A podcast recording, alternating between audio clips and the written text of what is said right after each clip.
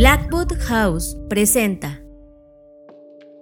Fer, esta semana me voló la cabeza el video que publicó Disney visitando el laboratorio de Lanny Smoot. ¿Quién es Lanny Smoot? Es un investigador e Imagineer ya hemos platicado muchas veces de cómo nos inspira los Imagineers de Disney.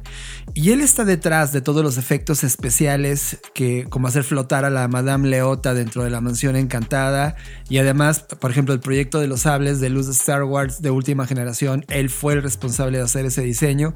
Y hoy está en realidad haciendo cosas interesantes que, te dejaron ver en ese video. Lanny Smoot es un ingeniero eléctrico, inventor, científico, creador de tecnología teatral estadounidense y además ha sido convocado ya al Salón de la Fama de los Inventores. Es el primer Imagineer de Disney en recibir este prestigioso reconocimiento y el segundo individuo en toda la historia de Walt Disney en ser admitido. El primero fue el mismísimo Walt Disney, honrado post-mortem por la cámara. Eso está increíble y además, eh, bueno, cuando, me platicaste que querías platicar de esto, yo te contaba fuera del micrófono que había visto en mis redes sociales varias veces el video de este del que estás hablando, que por supuesto vamos a poner en la descripción del podcast. Y la verdad es que como, como que lo dejé pasar, ¿sabes? Como que dije, ah, sí, un invento más y, y se me hizo como, ya, X.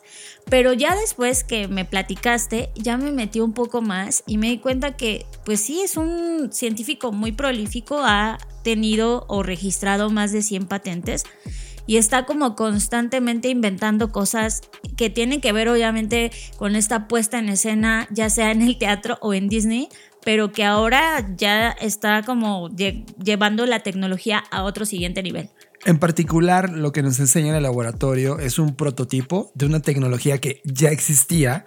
Hay varias compañías que han venido trabajando en esto. Se llama el Holo Tile, que es un piso que sirve para que tú te pares sobre él y puedas moverte en todas direcciones, de tal manera que ya no tienen que atar cosas a la cintura o tener estas estructuras que te hacen como medio flotar en una banda. Para usuarios de realidad virtual, ¿qué es lo que te faltó decir? O sea, sin un piso para que te pares y la gente piensa. pero entonces, para aplicarlo en realidad virtual, ¿eso qué significa, Fer?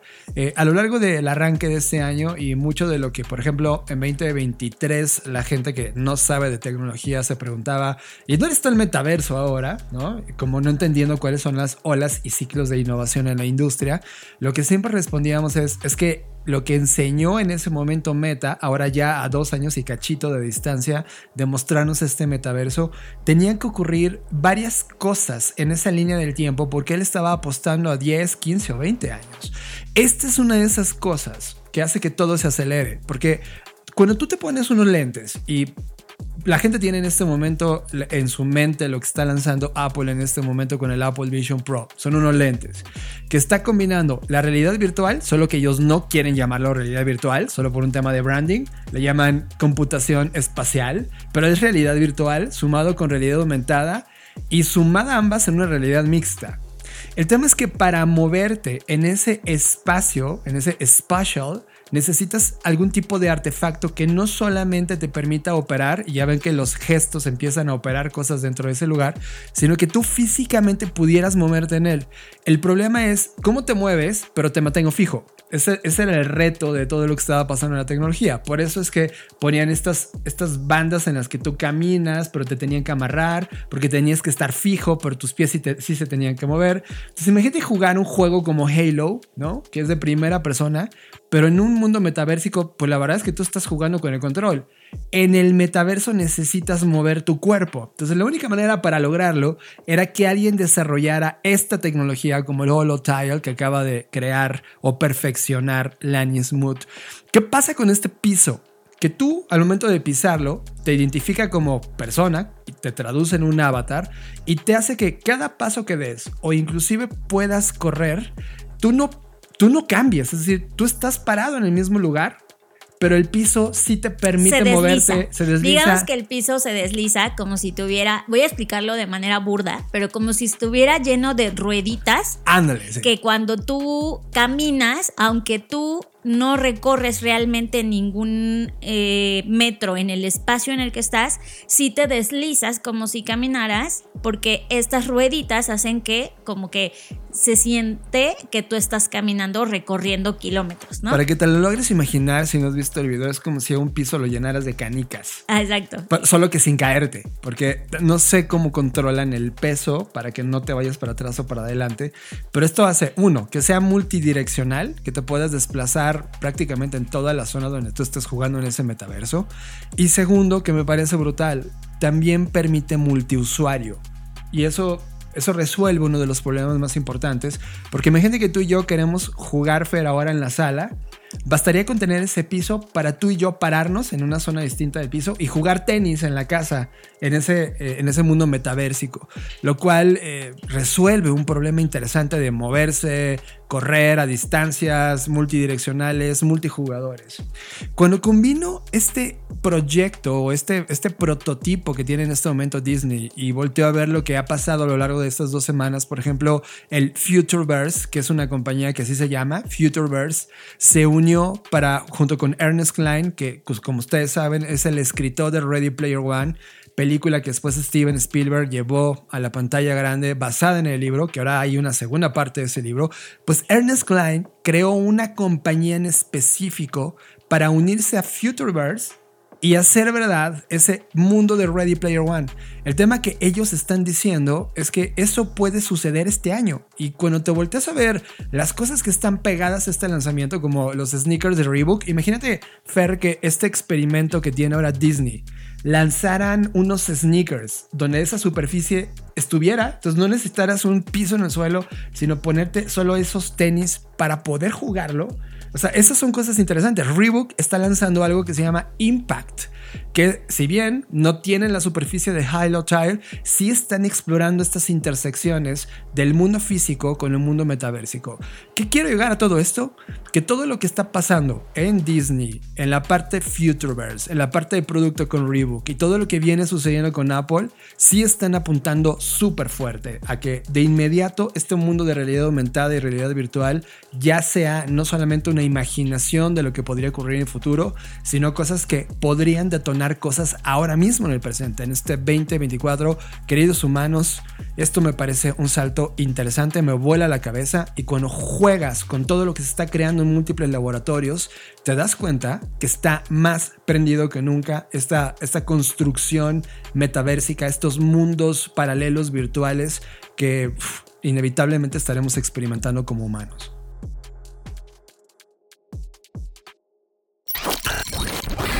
en esta edición de Creative Talks Podcast. Vimos la película Niat en Netflix y fue un momento hermoso que nos dejó reflexiones creativas fascinantes. ¿Qué es el concepto Death Creel y cómo está influyendo esta filosofía en el centro de la revolución tecnológica más importante de Silicon Valley, la inteligencia artificial general? El artista chino Ai Weiwei hace un proyecto de cuestionamiento filosófico sobre la IA y para nuestros suscriptores de Patreon, demostraremos una técnica creativa para eliminar la procrastinación proveniente de una de las mentes creativas más importantes de la historia actual, Seinfeld. Disfruta esta edición de Creative Talks Podcast. Fer, antes de iniciar esta sección, me uno con Ryan Gosling. Eh, yo no sé tú, pero la directora de la película Barbie debió haber estado. Eh, es, difícil, o sea, eh, si lo pones en comparativa en términos de valor, o sea, ¿por qué sí a Ryan Gosling sí es nominado al Oscar, no? Y por qué es hecho a un lado tanto Greta Gerwig como Margot Robbie. Es, es, algo que yo no logro entender en la industria. Y evidentemente Ryan Gosling, eh, yo pensé que iba a dar un salto atrás, como diciendo, no acepto la nominación. Este, o sea, creo que lo que hizo fue muy sensato. O sea, aceptó la nominación, pero... Sí, sí que dijo, es un gran honor para mí. Claro. Y, creo que, que, que, si solo hubiera renunciado, a lo mejor, no, no lo sé, no sabemos qué hubiese podido pasar, pero yo sí creo que más allá de que si lo acepta o lo rechaza, estuvo bueno que se proclamara en disgusto y en decir... Y, y es que hasta igual yo creo que lo acepta, o sea, no sé, yo si fuera Ryan Gosling, lo que haría es como, lo acepto, venga, si lo gano, me aviento un pinche discurso ahí en su Ahí jeta, en su ¿sabes? jeta. Por eso Wow. siento que no lo Gana. puedes rechazar, ajá. Gana el Ryan Gosling. Gana. yo lo haría, con- yo lo haría. contigo, bro. Yo lo haría, o Estoy sea, contigo, bro. pero más allá de todo, eh, creo que eso hace que la película aún cobre más peso, sobre todo si lo vemos con el paso de tiempo. Tal vez ahorita no logramos dimensionarlo, pero creo que esto va a dar más peso a su propia historia a lo largo de la historia. En la semana estuve haciendo un guion para plataforma que voy a grabar este fin de semana. Plataforma graba su último episodio para convertirse en otra cosa que va a estar solamente para los suscriptores que estén en Patreon. Y justo me acordaba de 1999, esa edad, ese, ese momento que todos vivimos o transitamos en algún momento. Yo en ese momento tenía como 15 años, más o menos, 14, 15 años. Y las películas que, la- que salieron en el 99 fueron brutales, cambiaron mi vida, mi, mi vida y la forma en cómo pienso hoy. Y de repente trato de ver cuál fue el 2023 de alguien que tiene 15 años, por ejemplo. Y qué tipo de contenidos está cambiando o moldeando su personalidad. Y en aquel momento, en el 99, por ejemplo, estaba The Fight Club. Claro. Vino Matrix, ¿no? Películas que eh, en el momento comercial, en las distintas academias, no fueron premiadas, fueron ninguneadas, es más, fueron un fracaso en taquilla, en el caso de Fight Club, pero que me marcaron a un punto tal que después se convirtieron en cintas de culto que marcaron a una generación. Entonces creo que eh, por, por muy artificial que sea la frase que voy a decir, Barbie con esta película está haciendo un statement muy parecido a eso que le pasó a The Fight Club, por ejemplo. Entonces creo que no sabemos el impacto cultural. Bueno, nosotros sí lo logramos intuir y lo hemos hablado en los distintos podcasts, pero esto lo vamos a ver en curvas en el futuro, Fer. En distintas olas de cuando haya madurado esa generación de jóvenes o niñas que tuvieron acceso a este contenido y que de alguna manera tomaron la bandera o lo que Greta en este momento está abriendo la puerta para lograr traducirlo en otra cosa, ¿no? Y además, pues todo esto prueba el mismo, prueba un punto de la película. Como que es, o sea, prueba lo que dice la película. Sí, ¿no? lo prueba, lo prueba. Y bueno, ya hablamos de esto, pero bueno, eso es lo que y está dejo el último, ahora. el último golpe de... ¿Te acuerdas de Babylon? Babylon? Ajá. O sea, en algún momento tú y yo cuando estábamos viendo la película nos volteamos a ver diciendo, wow, ¿qué, es, qué, qué statement está haciéndose con esa película? Y Margot Robbie eh, actúa, es protagonista, o sea, protagonista de la película. ¿Es, es esto quizá un castigo contra Margot Robbie? Es- es- también lo dejo así como, o sea, la actuación de Barbie per se, si bien con la película que vamos ahora a hablar, porque muchos hablan de, sí, es que Margot Robbie perdió su lugar por culpa de la película que ahorita vamos a hablar que vimos en Netflix. Y de, ok, lo tomo. Margot Robbie no desplegó su máximo nivel actoral en Barbie, pero sí que lo había hecho con Babylon, ¿no? Y Babylon ni siquiera fue aplaudida porque era una crítica al sistema de Hollywood. Pero de repente cuando volteas a ver contra Greta Gerwig, pues dices, aquí aquí hay un tema, ¿no? Ya, cierro ese capítulo, lo dejo en la mesa como un tema gossip del mundo creativo llamado Hollywood. Media. Todos los contenidos que estamos consumiendo, series, videos, podcast, música, películas, documentales. Media. In Creative Talks Podcast.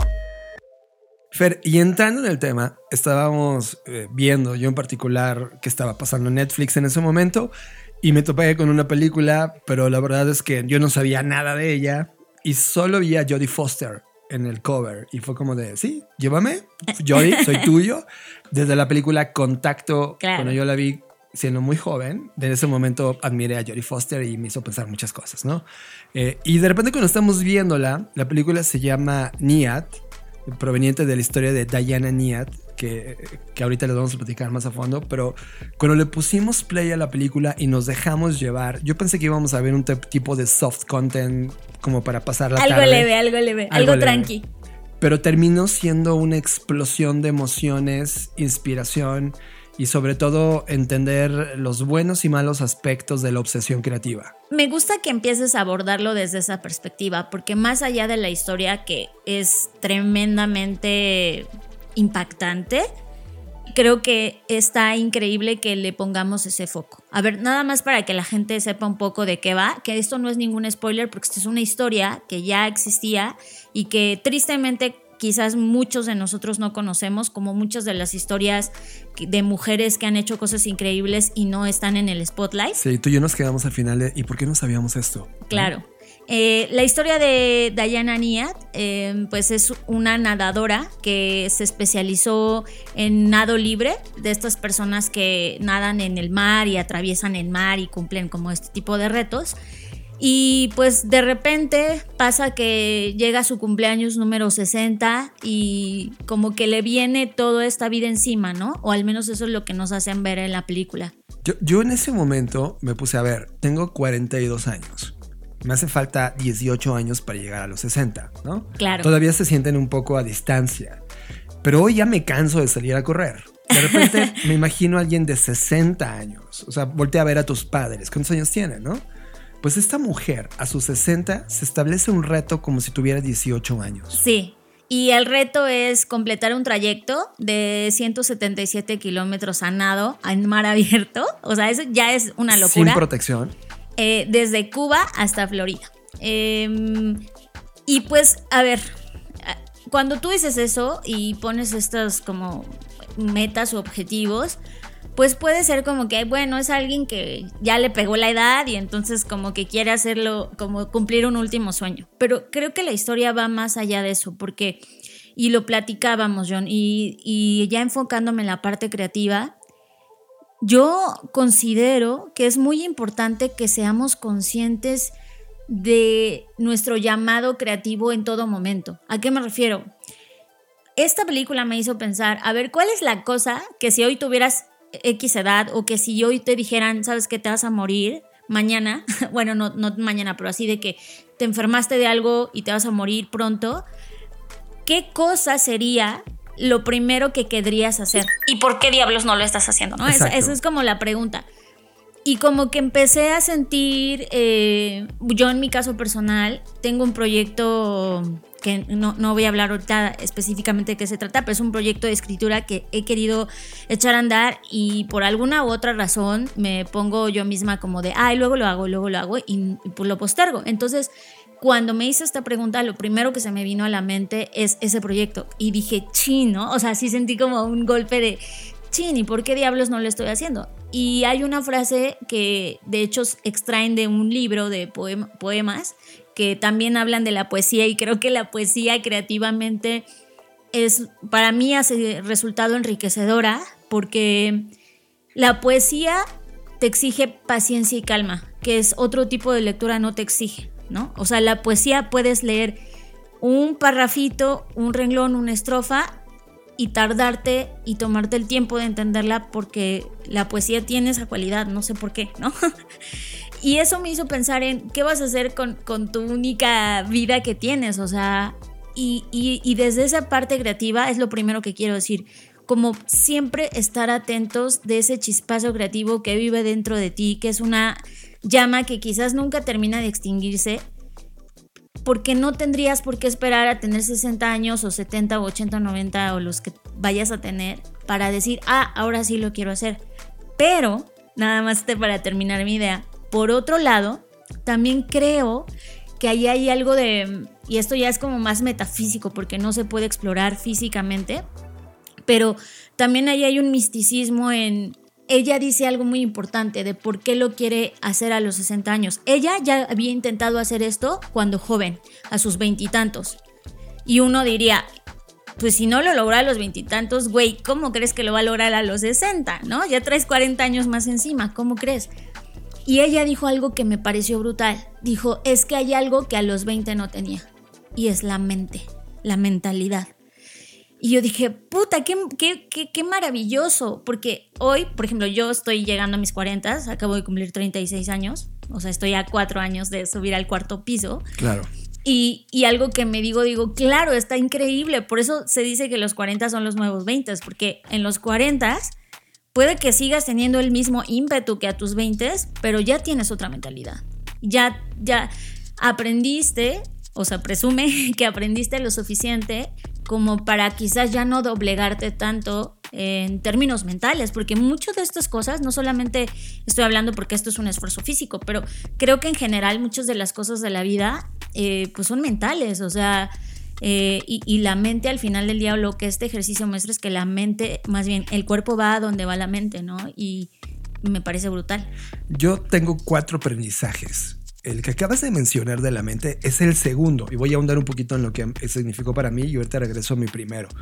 Es cierto, cuando habla de tengo la mente, hay, un, hay una parte donde voltea y, voltea a ver a Jodie Foster, bueno, el personaje que está haciendo a Jodie Foster, y le dice, Bonnie, es que Bonnie, ahora tengo la mente. Y ahí me quedé y me llevó al escenario número uno, al aprendizaje número uno. Si tú estás escuchando este podcast y eres tremendamente joven en edad, me refiero, no sé, entre 15 y 25 años de edad, eres un ser humano joven en este mundo. Al ser joven, hay algo que se llama naive en español ingenuidad. exacto, ingenuidad. Es, estás fresco, tienes la energía, eres ingenuo. Por lo tanto, exploras con agresividad, vas comiéndote el mundo a estos mordiscos que vas dándole y no te importan las consecuencias porque tienes mucho crédito. Es decir, tienes años de vida por delante, tienes un cuerpo fresco para ser restaurado, tienes todo excepto la experiencia y la mente.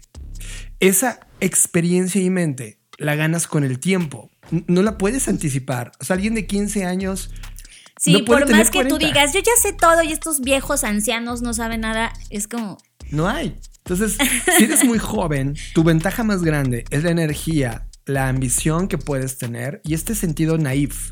Y explótalos, no es nada malo ninguna de esas cosas. De hecho, es el mejor momento. Es el mejor momento de fallar también, porque puedes reponerte rápido.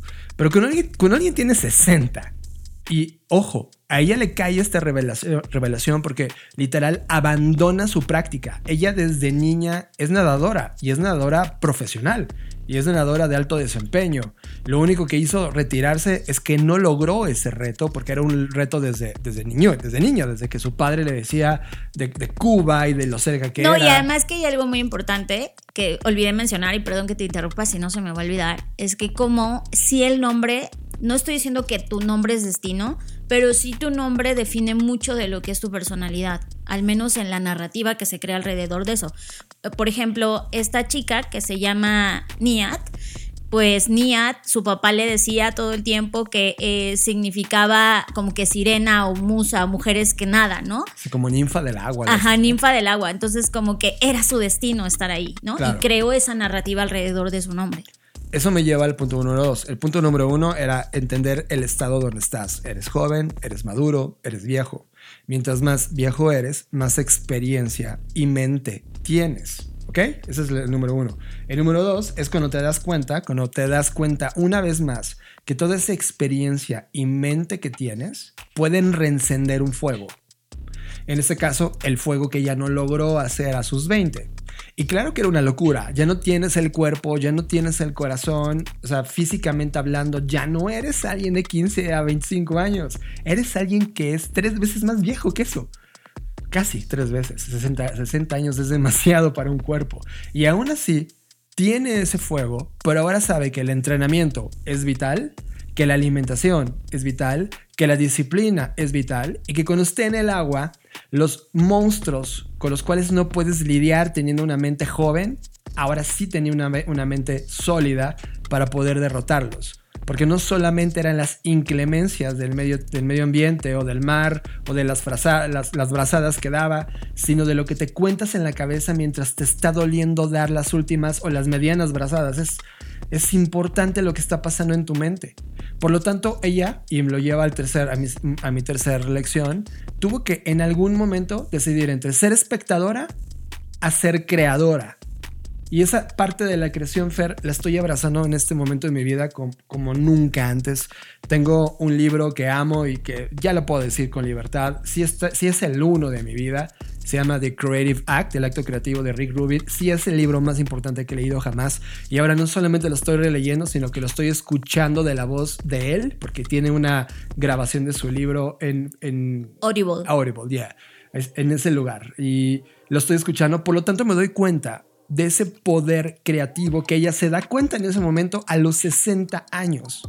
Y una vez que tiene ese poder, ese fuego, esa experiencia, trabaja entonces en su cuerpo. Es decir, tengo un cuerpo de 60 años y comienza a entrenarse, a ir todos los días, a hacer sus pruebas, llevar las métricas y luego junta un equipo.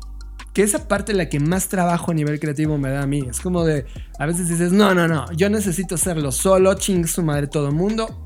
Pero no, no va solo. E, es que ahí viene mi segunda lección. Yo, yo nada más, a diferencia tuya, yo fui menos prolífica, sobre, solo tuve dos lecciones. La primera ya la dije, que tiene que ver con no dejar que se apague ese fuego creativo que llevas dentro y hacerle caso y no esperar a tener 60 años para lograrlo. Y por otro lado, el, no solamente el crear un equipo per se, sino la humildad que a veces perdemos los creativos. O sea, y lo digo porque yo he estado ahí donde se te mete una idea a la cabeza y haces todo por llevarla a cabo y a veces haces tantas cosas y te obsesionas tanto que dañas a los demás, dañas a los que están alrededor tuyo. Y no, no, no estoy diciendo que lo hagas con intención o que eras una mala persona y quieres joder al mundo, sino eh, estás tan obsesionada, obsesionado con lo que quieres lograr que no te das cuenta que hay gente alrededor tuya capaz y no solo capaz, con la disposición de quererte ayudar pero tú no te das cuenta de eso y entonces te obsesionas y pasas por encima de esas personas, las lastimas y luego te das cuenta como de, ay, no, sí las necesitaba, ¿no? Que es un poco lo que le pasa, bueno, no un poco, mucho lo que le pasa a, a Diana. Es, ella crea un equipo que para mí era el Dream Team, que lo podría, o sea, el, la, chica que navegaba o que manejaba el, barquito donde iban a ir, ¿no? El navegante que era especialista en la corriente del Golfo, que, era, que es una de las más agresivas pues, del mundo, y cambiantes. Y que solamente había una ventana en el año para poder hacerlo. Ajá, este, su amiga Bonnie que la entrenaba y que le, o sea, el equipo de cuidadores antitiburones, Fer. El, ajá, la, la, chica que les ayudó con el tema de las medusas. Es decir, o sea, tenía el Dream Team. Si esto hubiera sido básquetbol, era Chicago Bulls. Sí, era un Chicago Bulls. y ella era Michael Jordan, ¿no? Entonces, creo que el tema, y ahí es donde viene el aprendizaje de, puedes tener todo. Ya tenía la mente, ya tenía el cuerpo porque ya se había acondicionado físicamente. Ya tenía todo, pero lo que la saboteó en esos intentos fallidos fue que no era capaz de aceptar que aunque esto era un deporte en solitario, ella necesitaba un equipo. Sí, aunque ella nadara, aunque ella estuviera en el agua, era igual de importante, así como cada eh, brazada que daba ella, cada pataleo que daba, lo que estaba haciendo el equipo por ella. Y ahí es donde quiero aclarar, porque esto, esto en, la, en, la, en la semana detonó en mí muchas cosas ser un equipo no es tener un grupo de personas a las cuales les vas a dar órdenes y lo ejecutan. No. Y ese es el 99% del pensamiento de los equipos allá afuera. O, sabes qué, también creo que algo importante y que yo siempre reflexiono y es un equipo no significa gente que te va a aplaudir y te va a decir, ah, estás bien en todo, eres increíble es gente que te va a dar una contraparte. La discusión que tiene con el navegante cuando le dice, a ver, güey, sí, tú nadas increíble y eres la mejor en eso, pero yo soy el que sabe de las corrientes y tú no quieres hacer caso y eres una necia y una terca, pues me voy, ¿no? Es cuando se enfadan porque es claro que yo me hubiera enojado en la primera vez. Es como, güey, aguantaron un montón de cosas porque creían en el sueño y creían en el objetivo. Exacto, lo acabas de decir.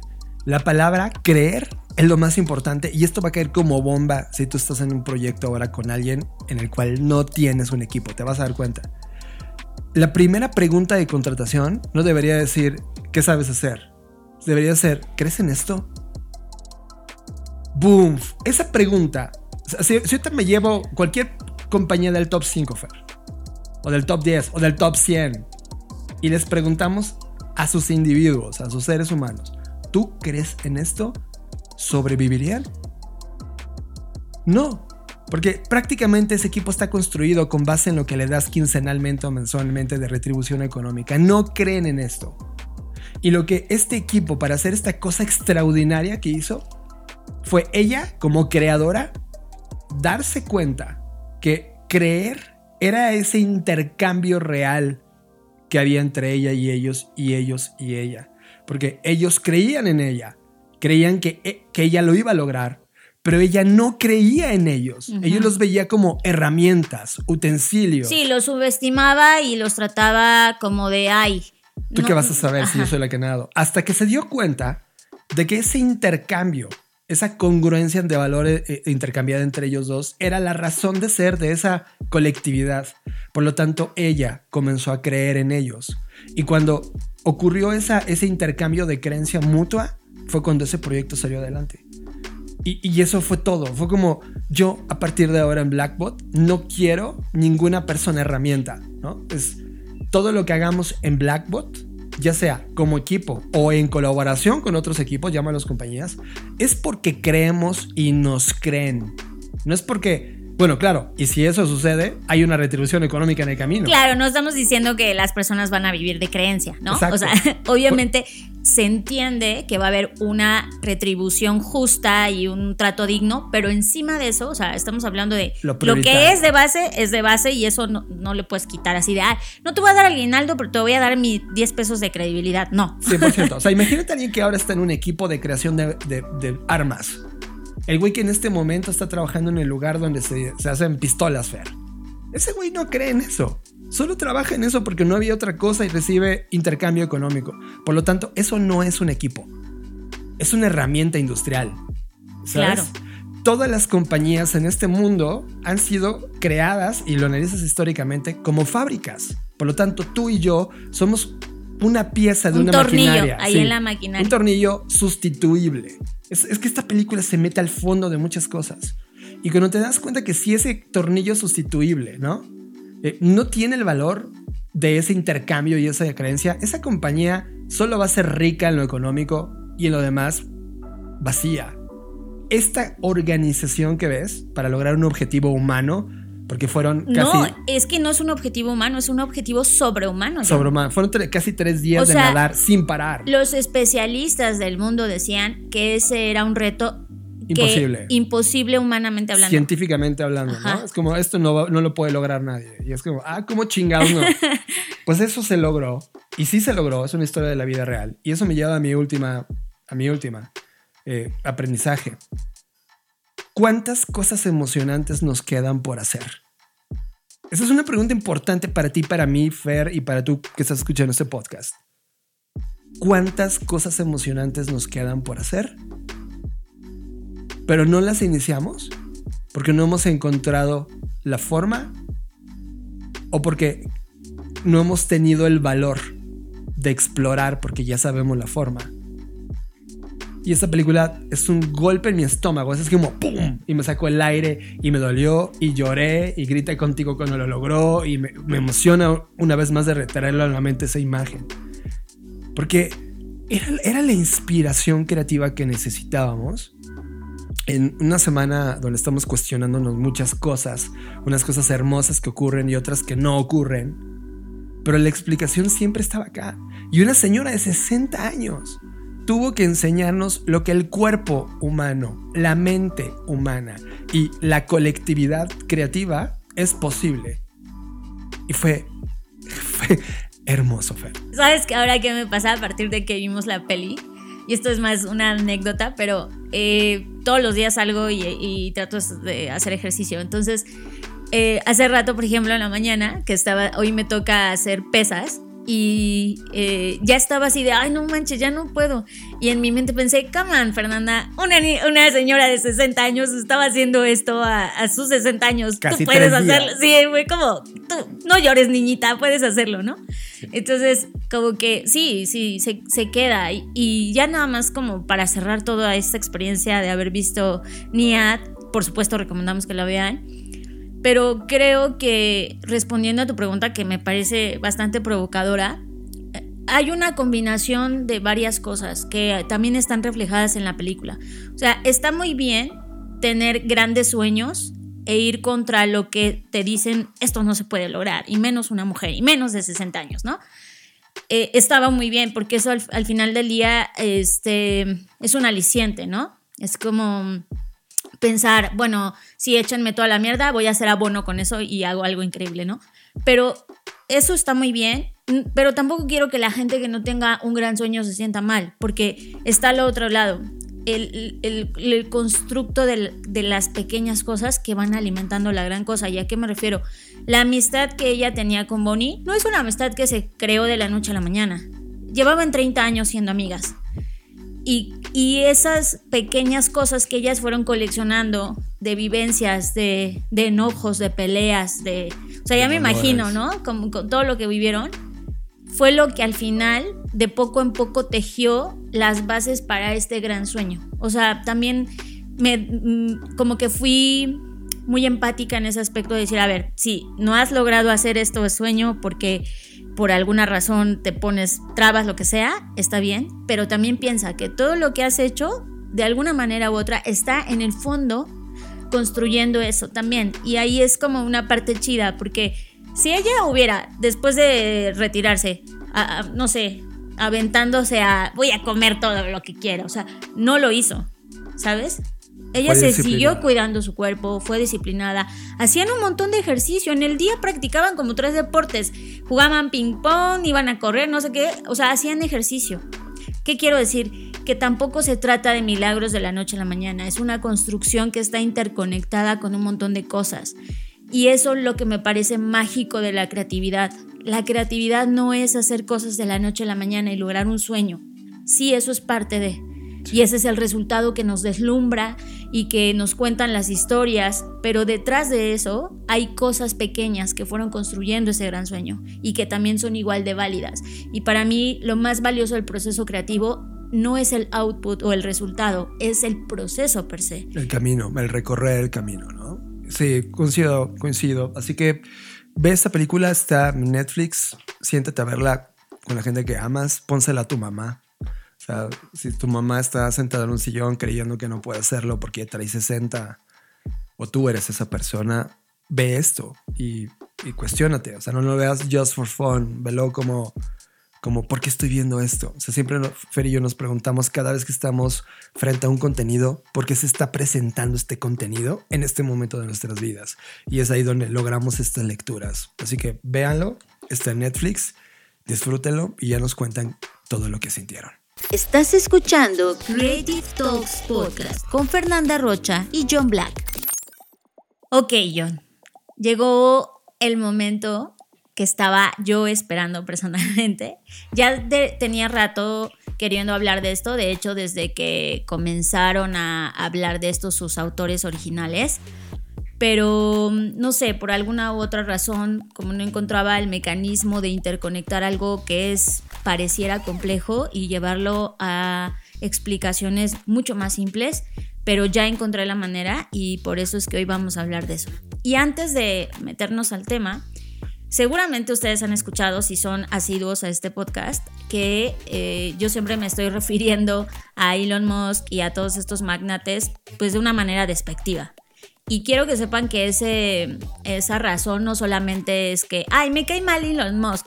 No, esa tiene una razón más profunda y va más allá que hoy voy a explicar a través de esta, pues, de este nuevo concepto que está poniendo en la mesa Timney Jebru, que es esta chica que ya hemos hablado de ella varias veces Em, que pues ha sido una de las principales voces críticas de la inteligencia artificial desde que estaba en Google hasta que la despidieron y ahora está en otros proyectos tratando de hacer de la inteligencia artificial un proyecto eh, eh, o en general de la tecnología una herramienta que realmente ayude a la humanidad y no que la destruya o le provoque algún daño. O bueno, que sufran de los vallas de quien la programó con sus intereses. Es correcto.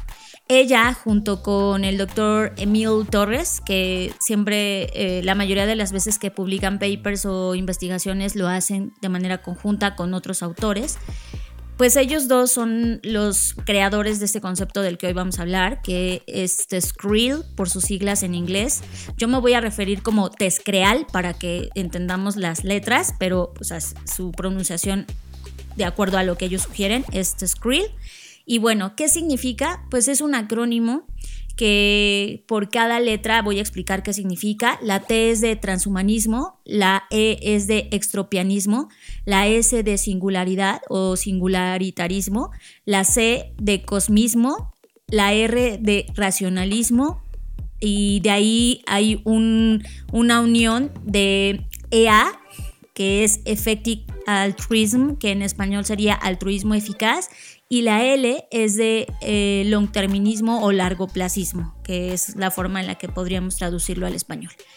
Entonces, ¿qué significa todo esto y, qué tiene que ver con la tecnología? Bueno, todas estas eh, iniciales y estos ismos tienen en común una cosa, y es que todas ellas tienen vínculos directos con la eugenesia y las tendencias eugenésicas que se han extendido en todas estas ideologías. ¿Y por qué eso es malo y por qué nos debe importar en este momento? Porque todas las tecnologías que hoy se están gestando en Silicon Valley tienen orígenes eugenésicos y eso es muy preocupante. vamos a ver qué significa la eugenesia, por si nunca habían escuchado este concepto. La palabra eugenesia fue acuñada por el primo de Charles Darwin, lo cual es muy chistoso, Francis Galton, en 1883 aunque la idea se popularizó antes en su libro de 1869 que se llamaba Hereditary Genius. Y la palabra significa literalmente buen nacimiento. Entonces, eh, a partir de esto podemos determinar que hay dos tipos generales de eugenesia, la positiva y la negativa. Y la positiva tiene como objetivo alentar a las personas con rasgos deseables, y aquí lo ponemos entre comillas porque, pues, ¿qué significa rasgos deseables? Y eh, puede ser alta inteligencia, eh, mejor fisionomía, lo que sea, ¿no? O sea, Fer, si este, si este fue un planteamiento de 1883, ¿crees que mucho de esta documentación la terminó leyendo Hitler para crearlo ah, es que a ese, a ese voy, a eso voy. Eh, pongan mucha atención porque esta cosa se va poniendo cada vez más, más oscura. Todo este tema decía, la, la positiva decía, solo las personas que consideramos bonitas e inteligentes son las que deben reproducirse. Eh, entonces, eh, esta fue la idea detrás de los concursos, por ejemplo, del mejor bebé y la familia más en forma que hubo en Estados Unidos a principios del siglo XX. La segunda teoría, que es la negativa, se esfuerza por impedir que se reproduzcan los que ay, esto está horrible, lo que los eugenistas llaman idiotas, imbéciles, defectuosos, débiles mentales, etc. ¿no? Esto es lo que llevó, y aquí es donde viene lo crítico, a los programas de esterilización forzada de Estados Unidos como Indiana y California a esterilizar en contra de su voluntad a 20.000 personas entre 1909 y los años 1970. O sea, esto es ayer, ¿no? Sí. Y aunque este movimiento eugenésico moderno nació, como ya lo dije, a finales del siglo XIX, y ahí es donde viene lo que tú decías, John, su influencia alcanzó su punto máximo en la década de 1920. Durante esa década y la de 1930 fue adoptado por los nazis, quienes de hecho estudiaron ese programa de eugenesia de California con la esperanza de replicarlo en Alemania y a pesar de los atroces crímenes cometidos por los nazis durante la Segunda Guerra Mundial, la eugenesia todavía tuvo a posterior de eso muchísimos defensores en las décadas siguientes. Entre ellos, y aquí es como otra vez empieza a poner Julian Huxley, que como ustedes ya reconocieron el apellido, fue el hermano de Aldous Huxley. Entonces, este Julian, em, por ejemplo, presidió una sociedad llamada la Sociedad Británica de Eugenesia de 1959 a 1962, al mismo tiempo que promovía la idea transhumanista de que controlando los mecanismos de la herencia y utilizando un método de cambio genético, eh, el ser humano iba a poder trascenderse a sí mismo, no solo esporádicamente un individuo, sino un grupo de individuos como arios, ¿no? O sea, que iban a poder llevarse al siguiente nivel. Y ahí es donde se combina toda esta eugenesia, en primer lugar, con la primera letra de lo que hablábamos, que es el transhumanismo. Eh, a ver, a partir de este momento, todo lo que voy a decir, por supuesto que atenta quizás contra muchos de los avances científicos y tecnológicos que hay hoy en día. Y quiero poner esto en la mesa porque esto es un punto crítico y yo considero, al igual que los autores del artículo, que tenemos que hablar de esto porque es la única forma de balancear y sopesar qué hay detrás de todo esto. Y esto no es una teoría de la conspiración, esto es algo que se ha estudiado y todas estas ideas están eh, sosteniendo las ideologías de Silicon Valley y están trascendiendo de tal modo que toda la tecnología que hoy se está creando, incluyendo el intento de hacer una inteligencia artificial generativa, tiene detrás y tiene en la profundidad el único objetivo de que solo sobrevivan los millonarios. Y eso es lo peligroso de todas estas tecnologías. Ahora, si ustedes no me creen y dicen, a ver, danos pruebas de que esto es real, bueno, eh, en la parte, por ejemplo, del transhumanismo está un señor que se llama Nick Bostrom, que quien no lo conoce, es el cliente de Alcor. ¿Qué es Alcor? Es una compañía que al igual que otra compañía que se llama Nectom, son las compañías que existen hoy en día que pueden criogenizar a las personas, ¿ok? Incluyendo, por ejemplo, a Sam Altman, es una de las únicas 25 personas que se han registrado en Nectom, que es una empresa que preserva los cerebros de las personas para que algún día puedan subirse a una nube o una computadora. Proceso que dicho sea de paso requiere forzosamente de la eutanasia, no de la muerte natural, ¿ok? Entonces, de ahí ya empezamos a tejer el hilo. Justo en el episodio pasado hablábamos de esto, ¿te acuerdas? Cuando estaba pasando el tema de longevidad. Y, también lo empiezas a unir con temas como CRISPR, ¿no? Donde están buscando esta perfección genética. Y en particular, Fer, y, esto evidentemente es una locura y marca cómo las compañías tecnológicas vienen empujando a esto. O sea, entender que esto está en la filosofía del diseño de compañía me parece brutal. Voy a poner el ejemplo. Google, y fue contratado, eh, Larry Page contrató directamente a un ser humano que se llama Ray Kurzweil. Sí, Ray Kurzweil. Que es todo el mundo lo conoce, es un científico investigador de Google que fue contratado por él específicamente para tomar estas ideas y crear una corriente de tescrealismo llamada utopismo digital. Y es lo que están trabajando hoy. Sí.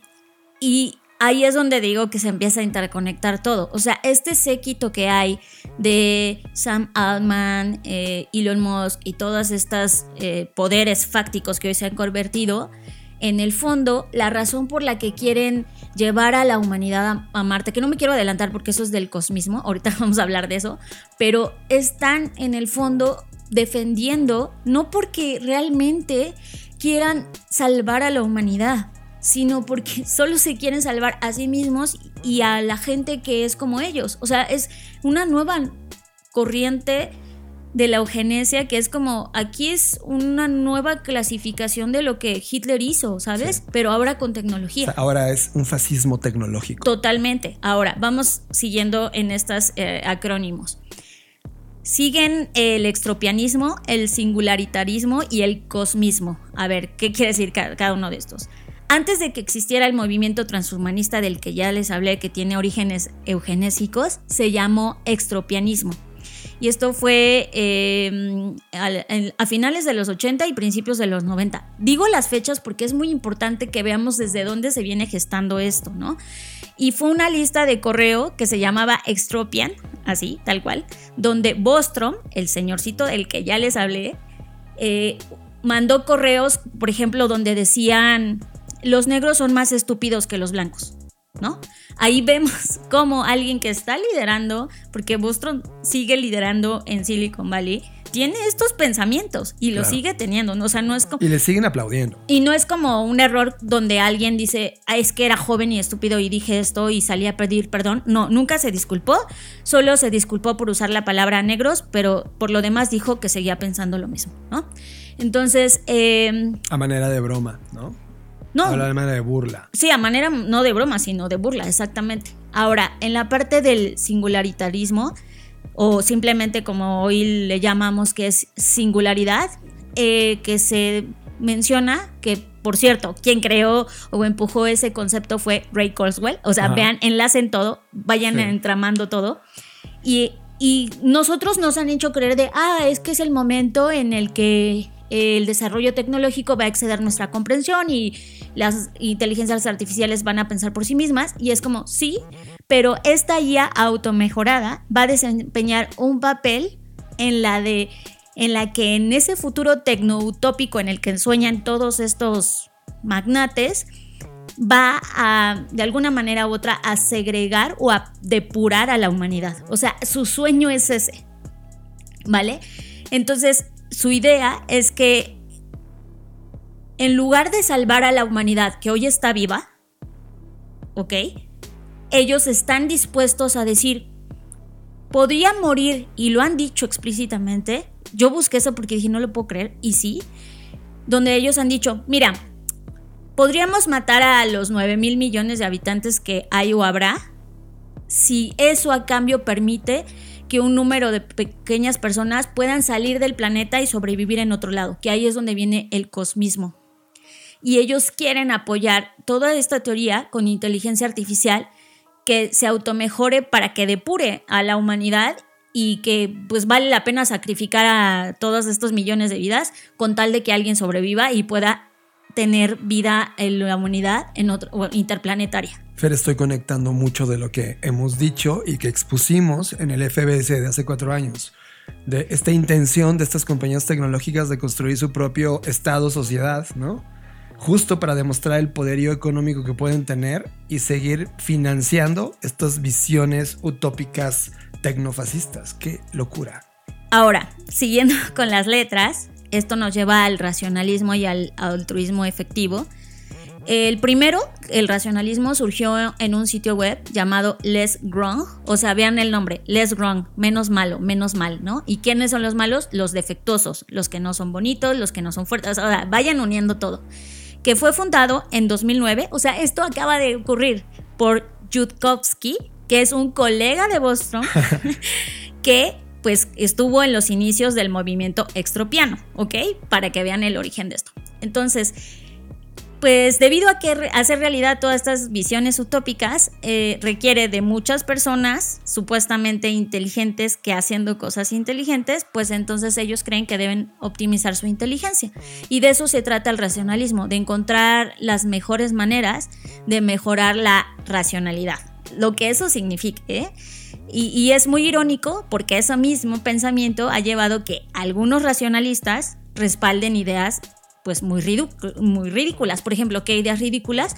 Judowski, eh, perdón, Yukovsky, este señor, una vez dijo que basándose en argumentos supuestamente racionales, y pongo entre comillas, que sería mejor dejar que una persona sea horriblemente torturada durante 50 años sin esperanza ni descanso, que permitir que un gran número de personas experimentaran lo casi imperceptible malestar de tener una pestaña en el ojo.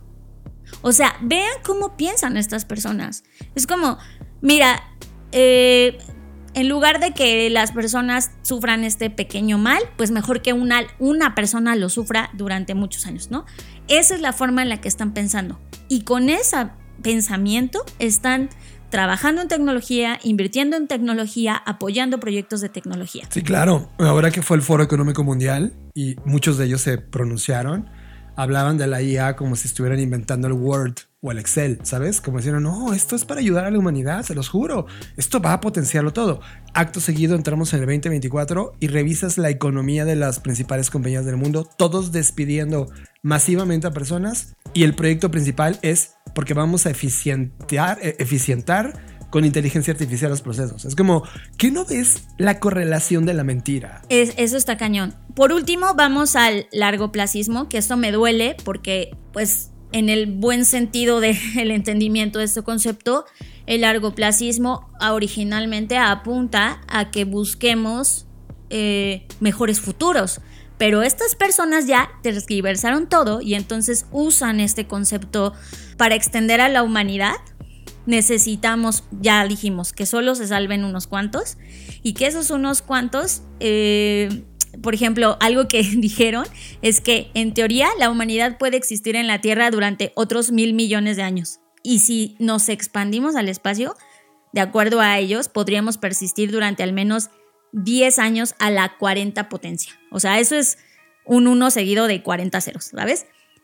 Pero la posibilidad de que estas personas del futuro eh, vivan en estas simulaciones informáticas depende de que, pues posiblemente los que hoy estamos vivos o los millones de habitantes que hoy estamos no vivan. O sea, lo mismo que ya dije en el punto anterior, de, mira, si hay que sacrificar a estos, es como un efecto colateral, un pequeñito daño colateral. Son los humanos del presente. Exacto con tal de garantizar a los humanos del futuro que no son ningunos más que ellos mismos y sus generaciones siguientes. vamos a cuidar su futuro, ¿eh? Entonces, ¿por qué es importante esto y por qué estamos hablando de esto en este podcast? Porque si bien, y ustedes lo han escuchado, siempre hablamos de tecnología, y les contamos lo bueno, lo malo, nuestras perspectivas, nuestras intuiciones, nuestras previsiones que tenemos ante eso, esto está, eh, digamos que si esto fuera una capa, esto está en la capa más profunda, ¿ok?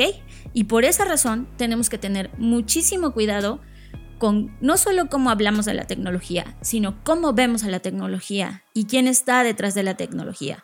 Porque si queremos influir positivamente en el mayor número de personas, estas personas necesitan saber que esto existe. O sea, tú que estás escuchando este podcast, necesitas saber que esto existe. Porque si queremos tener alguna esperanza y la única manera de contrarrestar este gigante monstruo que está teniendo mil cabezas, pues es fundamental que entendamos qué significan Tescreal o Tescreal y cómo todas estas tecnologías, más bien ideologías, se están infiltrando en los niveles más altos de poder y hasta la fecha este movimiento ha sido un objeto de muy poca investigación crítica y pues obviamente si no hay investigación mucho menos puede haber resistencia, ¿no? Entonces creo que lo que nos toca o cuál es mi perspectiva ante enterarme de tal realidad que yo ya venía, o sea, ¿cómo llegué a esto? Yo ya venía jalando el hilo en muchos sentidos, como de, a ver, detrás de este proyecto quién está ahí, como que trata, me veía como el meme del científico, no, no es un científico, del investigador que tiene la pared ahí uniendo todos los hilos, pues así estaba yo, como de a ver quién está detrás de esto y detrás de esto y quién conoce tal. Al final del día, ni siquiera,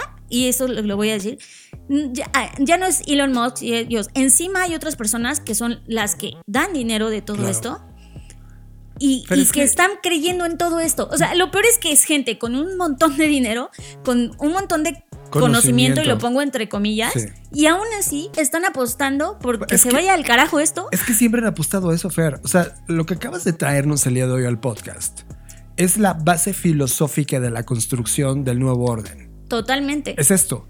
Es cuando entiendes el acrónimo y entiendes la evolución y cómo ha venido pasando la historia detrás, las personas involucradas y luego haces una proyección a futuros, te das cuenta que este es el nuevo orden. Y que de cara a cómo le venden a las personas esa transición va a ser a través de artefactos que sigan potenciando lo que los mantiene distraídos. Sí, y ah, ojo, creo que el menor de los riesgos es este que acabas de mencionar. el menor de los riesgos es estar distraídos el mayor de los riesgos es que esto se extienda al tema, o sea, vuelvo a recordar, cuántas personas fueron esterilizadas en contra de su voluntad. No tienen la menor ética respecto. o sea, son capaces de cualquier cosa, es lo que quiero o sea, Pueden quebrar un país entero. Pueden quebrar un país, pueden matar a la gente, o sea, porque no les importa, porque nos ven, de acuerdo a toda esta filosofía, como, ay, pues no hay problema, mira, si se van a morir, no, no, el fin justifica sus medios, ¿sabes? Y eso es lo que creo que es peligroso. Por eso debemos, no estoy diciendo que nos volvamos paranoicos ni mucho menos, pero sí que estemos mucho más atentos de cómo usamos la tecnología. Y a mí me preocupa porque en, digamos que si esto fuera un iceberg, esto está en el fondo y en el piquito está ChatGPT, ¿sabes? Como toda la gente diciendo, ay, me ayuda un montón en mi trabajo. y TikTok. Es como, sí, no dudo que eso pase, pero tienes que saber que lo que subyace toda esta tecnología es esto. Si deja de haber podcast en el siguiente episodio, ya saben cuál fue el tema. es, que no, me quiero, o sea, no lo digo de broma, es. Acabas de desmenuzar una entrada para poder leer, tener una lectura de cómo se está orquestando todo esto que hemos visto a lo largo, a lo largo de los últimos 30 años respecto a esta dominante escena tecnológica pero, ¿de dónde viene? O sea, ¿cuáles son los pensamientos, los dineros, el financiamiento, quién pone el dinero, quién establece el orden de los objetivos de esas compañías? Y Fer, eh, me siento desarmado como ser humano y como creativo frente a algo tan grande como esta. Yo no puedo decir que es una ideología, es una filosofía con la que están operando ahora mismo. Sí, John, yo sé que puede parecer desesperanzador. Por eso me había tardado un montón en tratar de procesar. Obviamente traté de contarles lo más que pude eh, en el tiempo que tenemos para el podcast.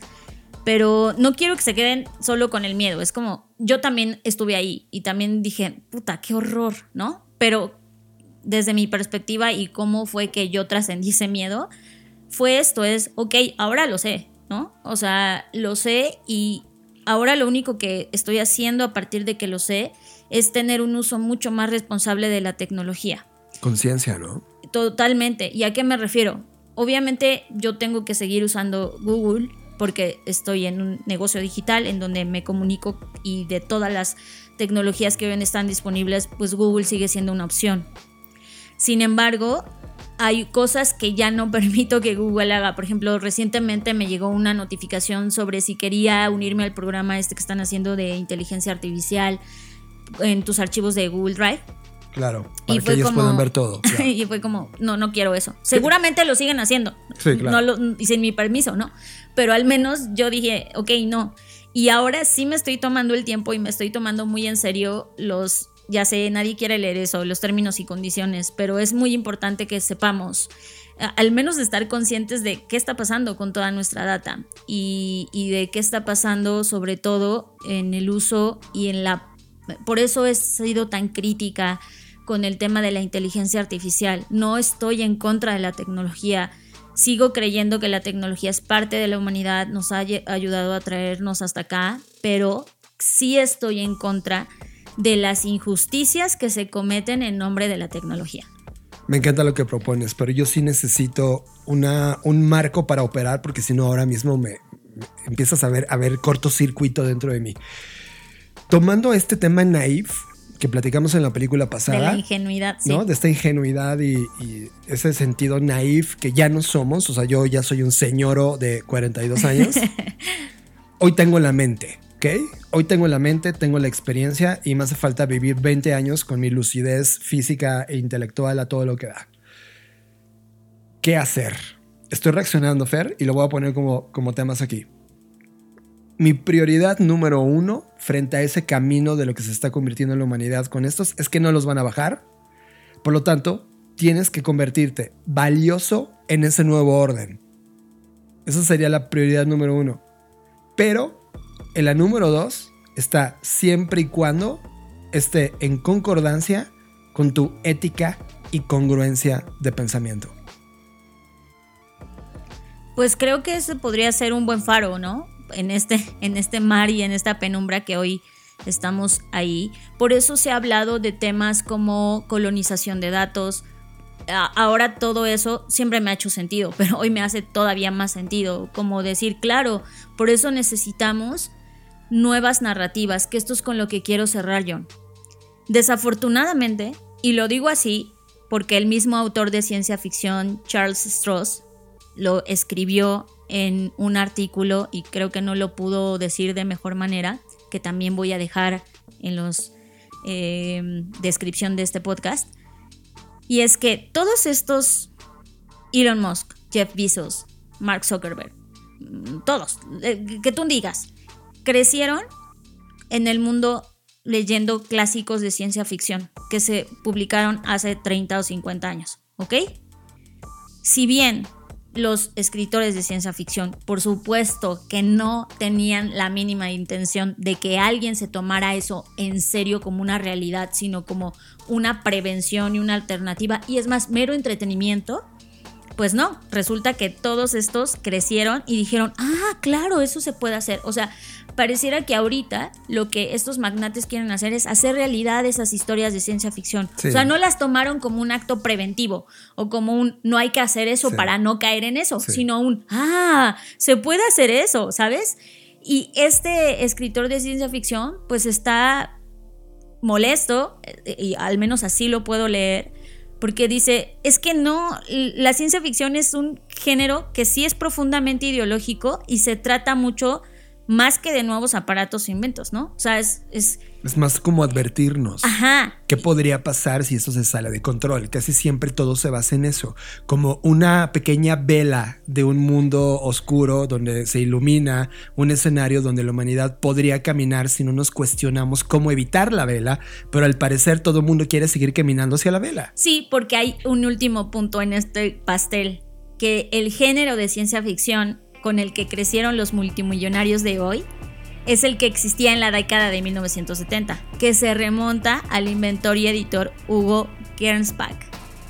Gernsback publicó muchos artículos sobre ciencia y tecnología y luego de ciencia ficción que incluso hay una revista que existió que se llamaba Amazing Stories en 1926 y ahí pues lo utilizó como para vaciar historias fantásticas sobre un futuro tecnológico que la corriente de ciencia ficción de su revista promovía el sueño americano de éxito capitalismo, perdón, capitalista, combinado con el solucionismo tecnológico. Claro. Con esa ideología crecieron. Sí. Esta ciencia ficción que se conoce como ciencia ficción Gernsbackiana por Gernsback Ajá. refleja el rechazo del futurismo italiano al pasado y la celebración de la velocidad, la maquinaria, la violencia, la juventud, la industria, todos los valores que Sí. sustentan hoy en día El pues, mundo que conocemos. ¿no? Entonces, eh, hay mucha historia detrás de todo esto, pero lo que quiero decir es que la contribución más extraña de la ciencia ficción al tema Test Grill eh, empezó en Rusia. Y ahí podríamos extendernos un montón. Pero lo que quiero ¿De decir por es que- en Rusia? Ese sí, ¿No? pero al final, lo que quiero decirles es que todas estas personas, en lugar de tomar esto como una advertencia, crearon o están intentando replicar esas historias, cueste lo que cueste. Y ahí es donde yo quiero dejar en la mesa un último, no sé si sugerencia, aviso, lo que sea, pero por esa razón es que yo exijo nuevas y mejores historias, porque me cuestiono todo el tiempo a partir de que supe esto, si eh, hoy está habiendo personas en el mundo que toman las historias de ciencia ficción no como un tema de voy a evitar esto, sino voy a conseguirlo, pues entonces necesitamos nuevas historias de ciencia ficción. Nuevas historias que hablen de cómo la humanidad sale adelante, de cómo progresa en conjunto. No historias de ciencia ficción donde la tecnología lo es todo, porque eso es lo que hoy nos trajo aquí. Por eso es que me he vuelto tan exigente, por eso no me gustan. No es que yo esté de crítica de cine o de crítica de ciencia ficción, nada más así porque sí. Estoy exigiendo que hayan porque es lo que se necesita. Si no creamos nuevas historias, va a seguir gestándose nuevos magnates, hijos de magnates que siguen creyendo que esto está bien. Eso es lo importante para mí. Y sabes, Fer, mucho de esa relevancia que tienes tú lo voy a unir con el último punto que queríamos tocar en Crave Talks. Siempre el mundo del arte es el primero en reaccionar. El arte, los críticos, como tú, son los primeros en reaccionar. Ai Weiwei, que tú y yo ya hemos visto su obra y tenemos mucho que ver en términos de consumo de arte respecto a lo que él hizo en China, cuánto tiempo pasó preso por la manera como él criticaba al poder en su momento. Ai Weiwei en este momento, mientras hablamos, está corriendo un experimento tremendamente interesante en Londres en colaboración con Circa. Déjame platico de qué va. Él piensa que la inteligencia artificial sí, ciertamente es una herramienta para potenciar la creatividad humana, pero también ve los riesgos de quien no lo entienda así y quien quiera solo verlo como una herramienta de dominio a la creatividad e inteligencia humana. Y por ello se, se, se sienta durante 81 días para hacer 81 preguntas. Las 81 preguntas ya están publicadas en este momento. Si te metes al YouTube de Circa, están las 81 preguntas que él plantea. Y la razón por la cual plantea esas preguntas es porque seleccionó preguntas genuinas que en este momento le están surgiendo a él para filosofar, para criticar, para ver, para analizar estas nuevas historias de las cuales tú estás hablando, Fer, para tener nuevas contestaciones, porque las que tenemos hoy no son satisfactorias para el futuro de la humanidad desde sus ojos. Por lo tanto, él está haciendo esta provocación para contestarlas en colectivo. Él las va a intentar contestar, pero también va a dejar que la IA las conteste. De tal manera que se van a contrastar ambas respuestas más el imaginario colectivo. Él está dejando que todo mundo pueda contestarlas también. ¿A dónde va a llegar este experimento? A una gran conclusión. ¿Cuál es? No sé. Cuando se contesten las 81 preguntas que va liberando a lo largo de esta línea del tiempo cada una de ellas. Ahorita si no me equivoco hay cuatro o cinco preguntas ya liberadas donde puedes participar. Pero por ejemplo, eh, la exploración va en preguntas como ¿quién se beneficia cuando se vende desinformación? Otra pregunta es ¿es posible la verdadera democracia? Otra es ¿Edward Snowden es culpable? Otra es ¿cuáles son los límites del lenguaje? ¿Cuáles son los beneficios de tirarse pedos? ¿Puedes, descubrir un ¿Puedes describir un atardecer con datos? ¿Las plantas tienen sentimientos? ¿El no conocer algo absuelve a las personas? ¿Qué es la hipocresía? ¿Qué es la libertad? ¿Qué pasa después de la muerte? ¿Puede la eternidad ser medida por el tiempo? ¿Hay alguna forma de descolonizar nuestra mente? Estas son algunas de estas provocaciones que en total son 81. Y son 81 porque son los días que él estuvo preso. Entonces trae este, esta narrativa de lo que él ha vivido y que ahora en esta fase de la vida está buscando sentar o definir qué queremos como humanidad cuando todavía hay algún gozo de libertad en esta tierra digital. Lo cual, Fer, habla perfecto del cierre de la preocupación que tú tienes ahora mismo. Sí, coincido contigo y me parece grandioso que exista este experimento y creo que también esto habla de que al mismo tiempo que están todos estos seres humanos queriendo conquistar el mundo, más que salvarlo, no quieren salvar ni un carajo, solo quieren tener más poder y prevalecer ese poder, cueste lo que cueste. Creo que también no debemos perder de vista que del otro lado, aunque parezca un poder más pequeño o menos consistente, existen personas que están en todas las partes del mundo, al menos las que yo he visitado, eh, intentando hacer las cosas diferentes, ¿no? Sí, intentando usar la tecnología en defensa de la humanidad, eh, eh, haciendo respaldos para conservar cómo eran ciertos árboles que hoy ya no existen, etc. Hay, hay un montón de proyectos que están intentando y creo que lo que nos toca es apoyar esos proyectos, difundir esos proyectos, hablar de esos proyectos, justo para que también tengamos la otra cara, ¿no? Está esta gran cara que evidentemente es muy poderosa, pero también me recuerda una cosa, o sea, mm, las revoluciones y las resistencias no han sido de millones de personas, ¿no?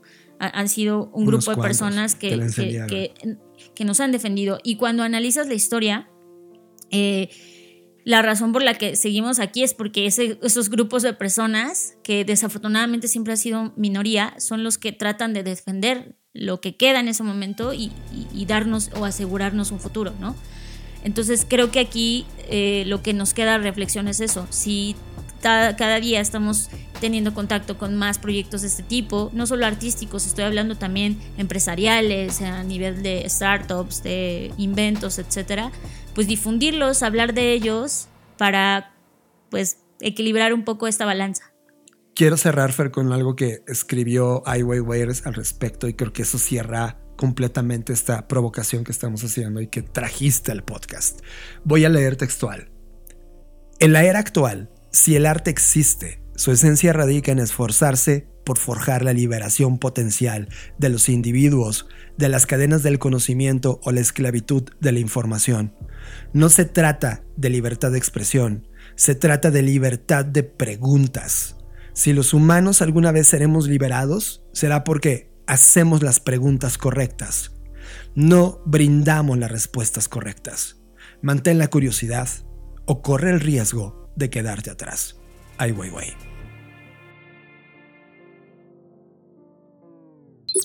Estás conectado a Creative Talks Podcast con Fernanda Rocha y John Black. Y con esto llegamos al final de esta edición de Creative Talks Podcast. Creo que hay algo que dijimos justo en la celebración del episodio 250, Fer, que Creative Talks Podcast iba a evolucionar a algo donde el nivel iba a estar en otro lugar.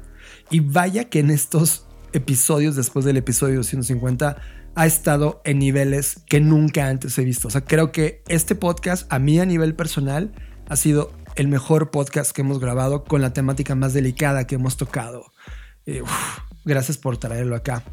Para los que no están suscritos y están en este momento escuchándolo en cualquier plataforma donde escuchan podcast, hasta aquí vamos a llegar con la edición. Nos va a faltar grabar un, pedazo más que solamente va a estar disponible para los que están en Patreon en este momento.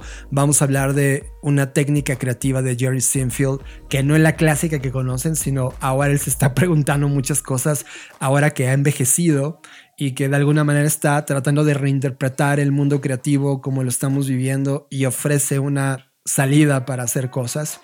Así que eso va a estar disponible solamente para la gente que esté en Patreon. Pero si tú no estás todavía ahí, corre ya. Pero si solo te quedas aquí, gracias por escuchar Create Talks Podcast. Recuerda que está abierto ya en este momento en la, en la página fbsevent.com ya está abierta la convocatoria para que tú puedas postularte y obtener una entrada al FBS que va a ocurrir el 28 y 29 de febrero de 2024 en el Centro de Cultura Digital, Powered by 3M. Así que... Así es, John. Entonces esperamos verles ahí eh, a los que ya se postularon y no han recibido respuesta, tengan paciencia porque estamos revisando con mucho detalle, eh, pues al ser un espacio eh, hermoso pero limitado, pues necesitamos tomarnos esto con mucho cuidado y con el valor que representa. Entonces, tengan paciencia, estamos leyendo todo, estamos atentos, estamos atentas, esperamos verles ahí, nos encanta siempre tener estos eventos físicos y pues el FBS, quienes ya han logrado estar, sabrán que es un lugar en donde esta conversación se multiplica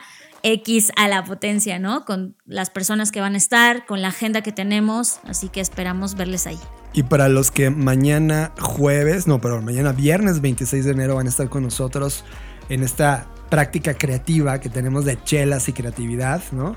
Wow, va a estar buenísimo, nos vemos ahí. Si tú estás escuchando el viernes y no te enteraste, come on. Tienes poquitos minutos para asistir.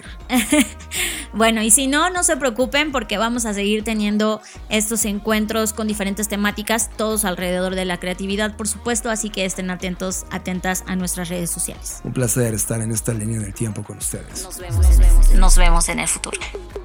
Escuchaste Creative Talks Podcast con Fernanda Rocha y John Black, un podcast de Black Creative Intelligence, presentado por Blackbot, Black School y Black Bull. Nos vemos en el futuro.